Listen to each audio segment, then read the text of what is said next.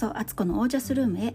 オージャスとはアーユルベーダの言葉で活力生命力。このチャンネルはオージャスにあふれる自分を目指して日々楽しみながら暮らしているアツコがお送りします。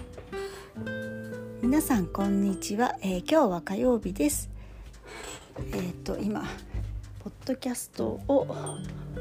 撮り始めたらいきなり猫が入ってきました。はいえーと今日はですね私あのちょっとねスーパー銭湯へ行ってきたんですよ。朝から。でそのスーパー銭湯っていうのはあの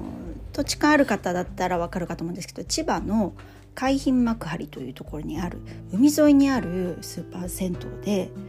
本当にお風呂目の前が海であの全部の部屋が海に面してるので、えー、お風呂に入ってる時はもちろん休憩室もあの休憩室が何箇所かあってそのそこもリクライニングベッドとか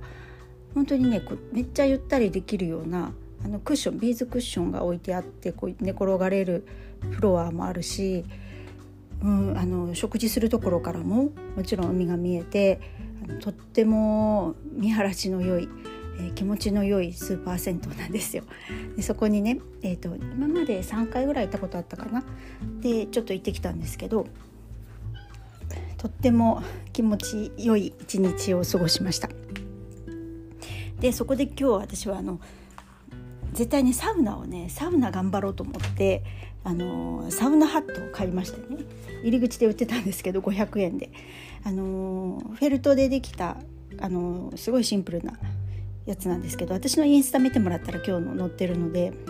見てもらえればと思うんですけどでそれかぶるとやっぱりあのサウナの中でね耳があの熱くなりすぎないとか髪の毛がチリチリにならないのであのちょっとね見た目変なんですけど裸なのに帽子だけかぶってる状態の人がの 40, 40代のおばさん座ってるみたいなサウナに そんな状態ですけどあのとってもあの良かったですねその帽子買って。で頑張って3セットやったんですよ。あのよくサウナサウナーの方々がやる「整う」っていう状態にするための、えーと、最初にサウナに6分ぐらい入ったのかな？6分入って水風呂入って一回体を拭いて水分補給してもう一回同じことやってまたさらにもう一回やって最後に、えっと、外で外気浴をしてっていうところ。その時に整うらしいんですけどまだね整うの未体験だったのでちょっとやってみようと思ってやったんですけどあの私いかんせん水風呂がめっちゃ苦手で1回目の時はまだ体が芯まで温まってないのであの本当に膝から下ぐらいしか入れなかったんですよ。で次はなんとか太ももぐらいまで行って3回目の時にやっとおへそより下ぐらいでも、ザバンって入ってる人とか見るとすごいなと思うんですけどちょっとねまだ全然その域ではないですなので「整う」って言っても半分「整う」っていう感じでゆらゆらってちょっと一瞬あの外気浴してる時ねしたんですけどちょっと違うんじゃないかなってまだあの頂点には至ってないって感じでした。で、えーと、そのそれから午後にはあの近くのスターバックスであのブックカフェが併設されてる蔦屋カフェがあるとこがあるのでそこであのちょっとパソコン仕事したり書き物したりしたんですけど、まあ、それもねすごく良かったです。あのそこで私は来月の目標をねちょっと書いてちょっと待ってくださいね。猫が。入ってきたけどまた出たいと。はいはい。ああよいしょよいし。ょ すいません。もうねなんか子供に中断されることは慣れたけど最近猫猫がねお邪魔してきます。あで今日のテーマなんですけど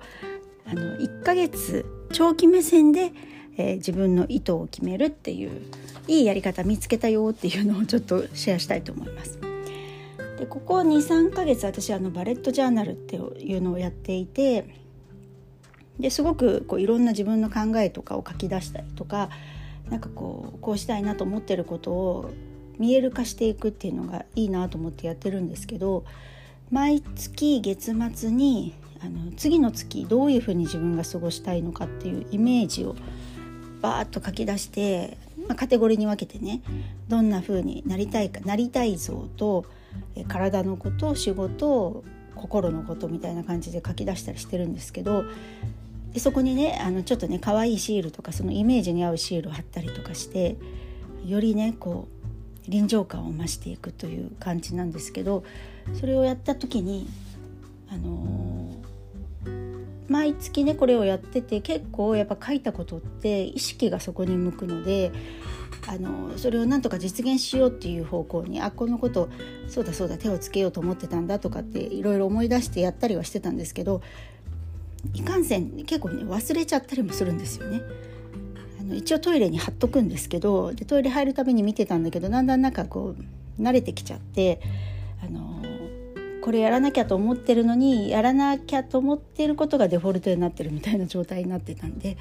なんかいい方法ないかなって考えた時にあの自分でね来月はこうしたいって思ってること具体的な数字目標とかがあればそれをあの付箋に書き出して